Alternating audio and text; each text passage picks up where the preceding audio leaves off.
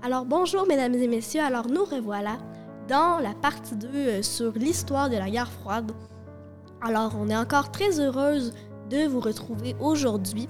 Alors sans plus attendre, on commence tout de suite avec la suite qui va être la conquête de l'espace. Alors la conquête de l'espace euh, pu être entamée grâce à la course à l'armement. Parce qu'on s'est rendu compte que si tu prenais les fusées qui allaient pour pitcher des missiles, pour s'anéantir, eh bien, on pouvait aussi les utiliser pour les envoyer dans l'espace. Fait que là, ils se sont dit, ben là, ce serait quand même pas pire. Parce que non seulement on, on va envahir la Terre de notre idéologie, mais on va aussi envoyer, envahir l'espace. Ils se sont dit ça. Fait que là, ils se sont dit, bon, ben, on va commencer à lancer des programmes pour envoyer des machins dans l'espace. Et là, c'est là où Sputnik, euh, un, satellite russe, a été envoyé dans l'espace. C'est l'URSS qui, a fait cet exploit technologique. Et dans cette époque-là, c'est un, énorme exploit parce que si tu y penses, là, t'es en 1957, puis là, ben, il y, a une. Il y a un. C'est comme un. On va, on va dire que c'est comme un, une patente que tu envoies dans l'espace. Puis, ben, étant allé dans l'espace, on n'est jamais allé dans l'espace. Sur toutes les années de la Terre, là, on n'est jamais allé dans l'espace. C'est là que ça commence. Fait que c'est un exploit. Alors, Sputnik, ils n'ont pas choisi ce nom-là pour rien. Ça vient du russe et ça veut dire compagnon de route ou satellite. Alors, ça, fait assez bien, disons. Et les États-Unis vivaient le lancement de Sputnik 1 comme une humiliation parce que eux, ils se disent mon, mon idéologie, c'est la meilleure. Alors, euh, tu sais, c'est parce que l'URSS, elle n'a pas d'affaire à accomplir mes exploits technologiques. Alors, dès le succès de Sputnik 1, le Kourkouchev a demandé le lancement d'un autre satellite pour l'anniversaire de la Révolution. Seulement un mois après, Korolev et ses équipes travaillèrent sur le lancement d'un animal. Sputnik 2 est un cône de, 508 kg de 2 mètres de diamètre sur 4 de haut. La pointe contenait des instruments scientifiques de mesure de la radiation solaire. Dessous se trouvait la sphère pressurisée contenant un équipement radio. La sphère était dérivée du premier Sputnik 1. La base du cône a accueilli l'AICA, l'isolation technique, l'eau, la nourriture, le recyclage de l'air et la gestion des déchets de la chienne. Lancé le 3 novembre 1957, Sputnik 2 a emmené le premier être vivant, Laïka, qui est une chienne qui habitait dans les rues de Moscou. Alors, c'est un chien euh, qui, était environ âgé de 6 ans. Et euh, les, les, les, scientifiques de cette mission-là se sont dit que si elle, vivait dans la rue, alors elle était déjà habituée au climat rude. Alors, ils se sont dit, ben, c'est le meilleur animal qui va être apte à survivre à, à l'espace, en fait. Alors, elle a été lancée le 3 novembre et il y a eu une panne radio le 7 novembre. Puis les autorités affirment qu'elle est morte en ingérant de la nourriture empoisonnée. Parce que ce qu'il faut savoir, c'est que ben, Laïka est morte. Et Laïka est morte. Et, et puis elle était supposée mourir. Laïka, en fait, elle devait se faire pitcher dans l'espace, rester dans l'espace un petit peu de temps, puis après ça, quand elle allait descendre et traverser la couche de l'atmosphère avec la désintégration de la capsule, ben elle allait mourir. Mais là, c'est pas ça qui est passé. Parce qu'elle est morte environ à 6 à 7 heures après le lancement, euh, d'après les révélations de Dimitri Malachekov en 2002. La cause était un problème lors euh, de la manœuvre du détachement de l'étage central de la fusée, qui a provoqué la défaillance du système de la régulation de la température. Laika, elle est donc morte de chaleur et de stress. Alors, du côté des États-Unis, euh, ils ont vu lancer Sputnik 1, ils ont vu lancer euh, Sputnik 2. Alors là, ils se sont dit, ben, euh, c'est parce qu'il faudrait comme faire quelque chose. Là. Alors, ils ont mis sur pied leur équipe pour accomplir le premier lancement qui s'est déroulé le 31 janvier 1958 et c'est Explorer 1 qui a été lancé dans l'espace. l'URSS est en avance. L'URSS est beaucoup en avance même. Et ils ont mis en place le programme Luna, qui est destiné à étudier la Lune. Parce que maintenant qu'on a, qu'on, a envoyé un, chien dans l'espace, eh bien, on, on va travailler pour envoyer des hommes dans l'espace. Alors, euh, le 2 janvier 1958, la sonde Luna survole la Lune. Ensuite, le 13 septembre 1958, Luna 2 se pose sur la Lune. Et en fin septembre 1958, Luna 3 a envoyé une image de la face cachée de la Lune. On n'a jamais vu la face cachée de la Lune avant 1958. Jamais de la vie. À part si peut-être on, avant on était des extraterrestres, puis qu'on était capable de voler, puis comme de, de se téléporter, OK? Hors de notre planète. À part ça. Ce qui serait étonnant. Ça, serait très improbable. Alors, plus tard, l'URSS relance son projet Sputnik. Plusieurs essais avec des chiens ont été concluants puisque les chiens ont survécu. Alors, en 1958, les États-Unis ont décidé de mettre sur pied la NASA, l'Administration nationale de l'aéronautique et de l'espace. Les États-Unis, ils veulent envoyer un homme dans l'espace. Ils veulent prouver leur supériorité. Alors, les États-Unis mettent sur point le programme Mercury. En janvier 1961, un chimpanzé est envoyé dans l'espace. Mais malheureusement, c'est le 12 avril 1961 que Yuri Gagarin, un Russe, a été envoyé dans l'espace. Il a effectué un vol de 1h48 minutes à une altitude de 250 km. Le 5 mai, Alan Shepard des États-Unis a effectué un vol de 15 minutes. Alors, c'est quand même bien. ça l'avance. Et c'est passionnant, en fait, de, de parler de ça parce que c'est une des, si on peut dire ça, de l'épopée, en fait, euh, les plus intéressantes de la guerre froide. Alors maintenant que on a envoyé des hommes dans l'espace, on pourrait maintenant en envoyer sur la Lune. Alors, lancé par Kennedy, euh, un président américain, ils ont lancé en fait Apollo. Alors, euh, c'est pour aller sur la Lune, justement. Apollo 1, ben, ça s'est mal fini parce que il y, y a un feu qui a pogné dans la navette. Et le pire, c'est que c'était pendant l'entraînement. Alors, il n'est même pas allé dans l'espace que, ben, il était déjà mort. Fait que ça, c'est comme. C'est triste, en fait, parce que toi, tu voulais aller dans l'espace, tu fais ton entraînement, puis tu meurs. C'est décevant. Alors, la plus grande réussite euh, des, missions Apollo jusque-là, c'était Apollo 7. Apollo 7, en octobre 1968, a permis aux astronautes de séjourner pendant 10 jours autour de la Terre. Les Apollo 8 ont pu voyager dans l'orbite lunaire en fin 68. Et 9 Apollo 9 et 10 ont pu effectuer des tests d'alunissage. Et c'est ce qui mène à Apollo 11, la plus grande réussite du programme. Apollo, parti le 16 juillet 1969, aluni le 20 juillet, euh, a transporté Neil Armstrong et deux autres de ses compagnons pour aller sur la Lune. Alors, ils se sont posés sur la Lune et euh, Neil Armstrong a fait le premier pas sur la Lune et a planté même le drapeau américain pour euh, faire. C'est les États-Unis qui ont pu se poser sur la Lune. Ce sont les meilleurs. Et Apollo euh, s'est déroulé jusqu'à la 17e mission. Il y a seulement la 13 qui n'a pas abouti, mais les astronautes ne sont pas morts, et heureusement. La cause, c'était une explosion dans un réservoir d'oxygène qui a mis en hors d'usage le module service d'Apollo.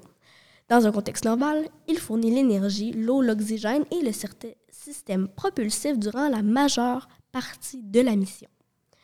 Pour survivre, l'équipage se réfugie dans le module lunaire Aquarius, dont il utilise les ressources relativement limitées. Le vaisseau, il ne peut pas faire demi-tour. Il ne peut pas décider juste de, comme, ben, de reculer puis de faire demi-tour. Alors, il doit tout contourner la Lune pour revenir sur la Terre. Euh, et, à cause que ben, les, il y avait des ressources relativement limitées, dans le module Aquarius, eh bien, euh, ben, c'était trop long de faire le, le tour de la Lune. Alors, les équipes sur la Terre ont été mobilisées pour pouvoir euh, effectuer des grandes, grandes. Euh, des grandes. Euh, des, des, pour faire fonctionner, en fait, le vaisseau. parce que c'était dans des conditions très dégradées.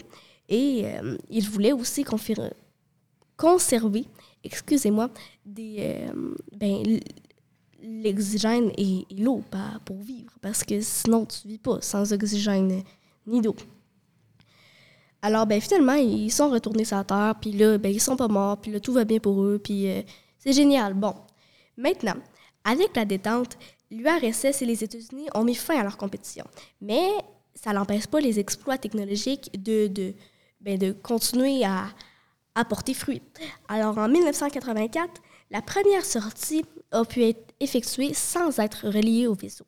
Alors, les, les astronautes ont passé cinq heures à plus de 100 mètres de la navette c'est quand même euh, c'est quand même bien là c'est long 5 heures à 100 mètres de la navette mm-hmm. si on, on, prend ça c'est comme c'est 10 fois un kilomètre alors même s'il y a des grands exploits technologiques eh bien il y a quand même euh, quand même des échecs et on va vous en nommer quelques-uns alors la navette Challenger malheureusement euh, partie le 28 janvier elle est partie le 28 janvier à 8h30 euh, en 1986.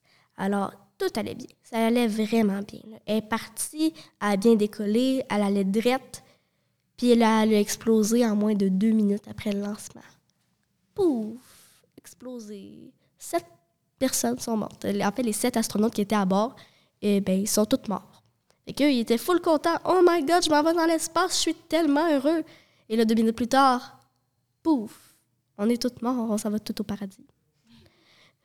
Alors, il y a aussi Columbia, plus récemment, qui s'est désintégré lors de son retour vers la Terre le 1er février 2003. Euh, ben, puis euh, les sept astronautes à mort, ils sont tous morts. Puis eux, ils étaient full contents. Oh my God, j'ai tellement hâte de voir ma famille. Je vais tellement tout leur raconter ma belle épopée dans l'espace. Eh ben non, tu vas mourir tu vas mourir d'une mort atroce. Tu vas être désintégré.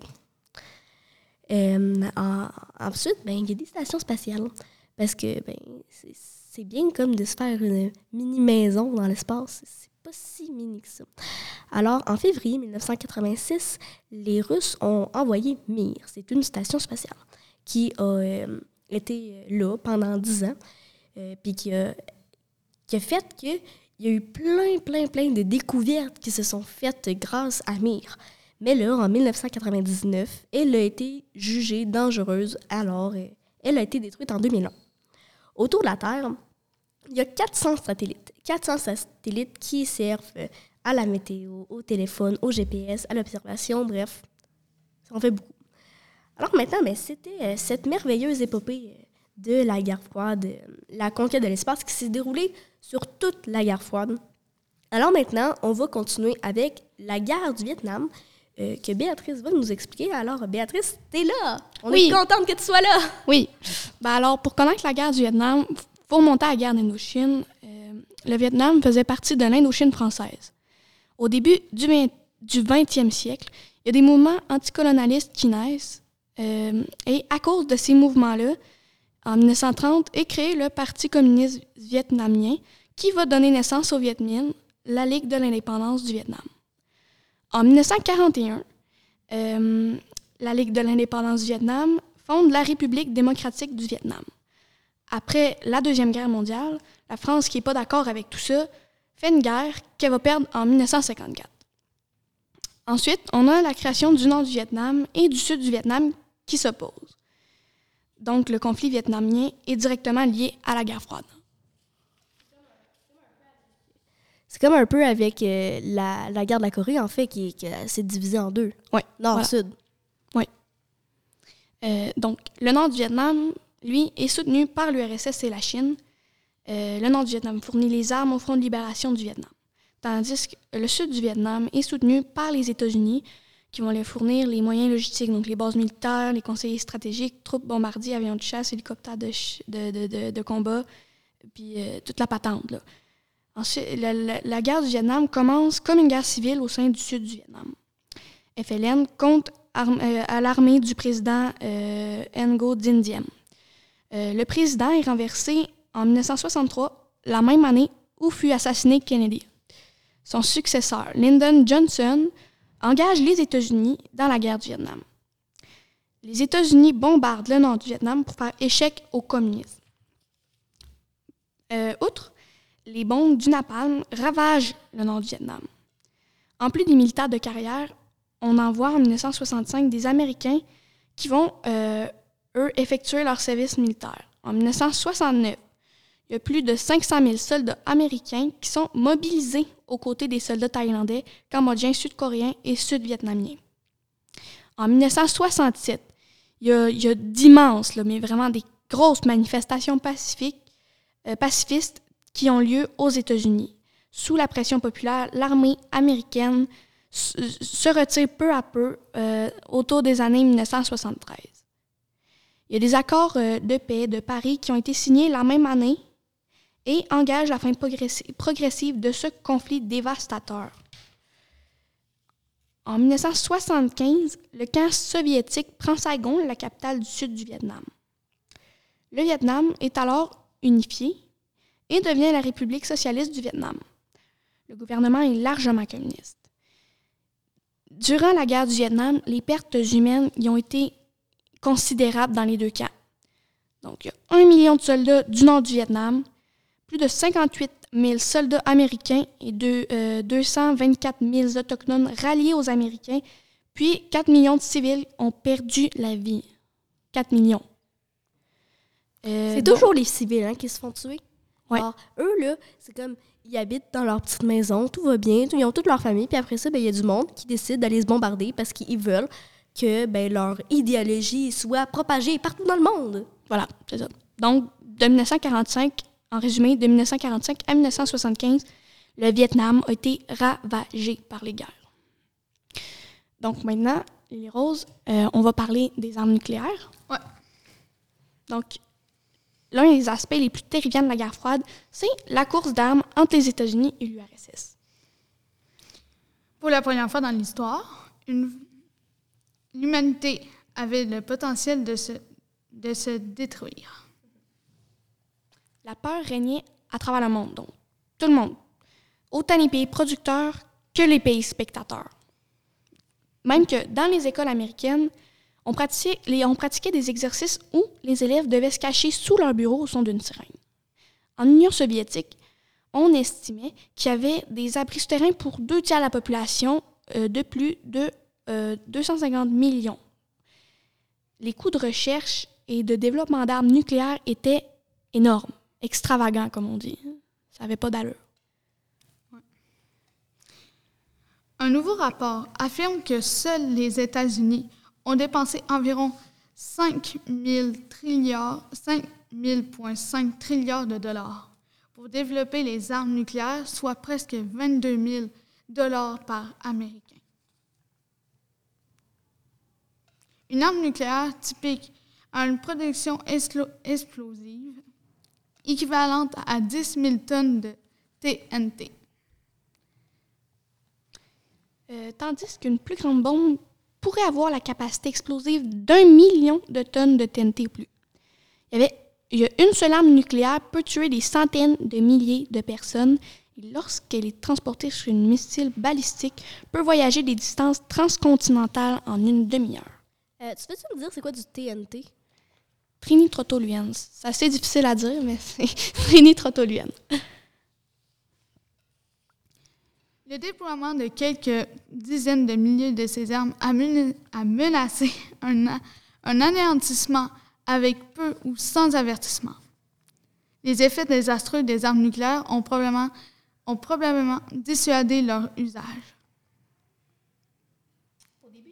Au début des années 90, les États-Unis et l'URSS avaient un total d'environ euh, 50 000 ogives nucléaires. La France, la Grande-Bretagne et la Chine ont des, euh, des arsenaux petits, mais significatifs. L'Israël comptait environ 100 armes nucléaires. Il y avait des problèmes environnementaux. les États-Unis avaient fermé la majorité de leurs usines à cause des problèmes de sécurité. Un autre problème décevant. décevant est la prolifération nucléaire, soit la production d'armes nucléaires par des pays additionnels. Euh, les traités de non-prolifération nucléaire requièrent l'inspection internationale des sites nucléaires des pays signataires qui ne possèdent pas d'armes nucléaires pour assurer qu'il n'y ait aucun développement d'armes nucléaires. Par contre, il y a certains pays qui ne sont pas signataires au traité, comme euh, la Chine, l'Israël, euh, la France, le Pakistan, l'Argentine et le Brésil. de plus, il y a certains pays qui ont signé des traités en tant qu'État non nucléaire, comme l'Irak, l'Iran, la Corée du Nord encore, ont supposément fait des tentatives de développement d'armes. Donc, ils ont signé, mais ils ont fait des tentatives de développement d'armes pareilles. Les accords de SALT, stratégie en illumination.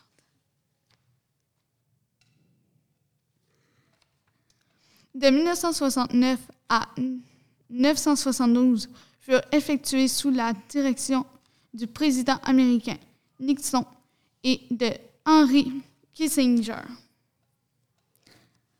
Mais vers la fin des années 70, il eut récemment récurrence des signes de tension et en 1981, les relations entre les États-Unis et l'URSS s'étaient gravement détériorées.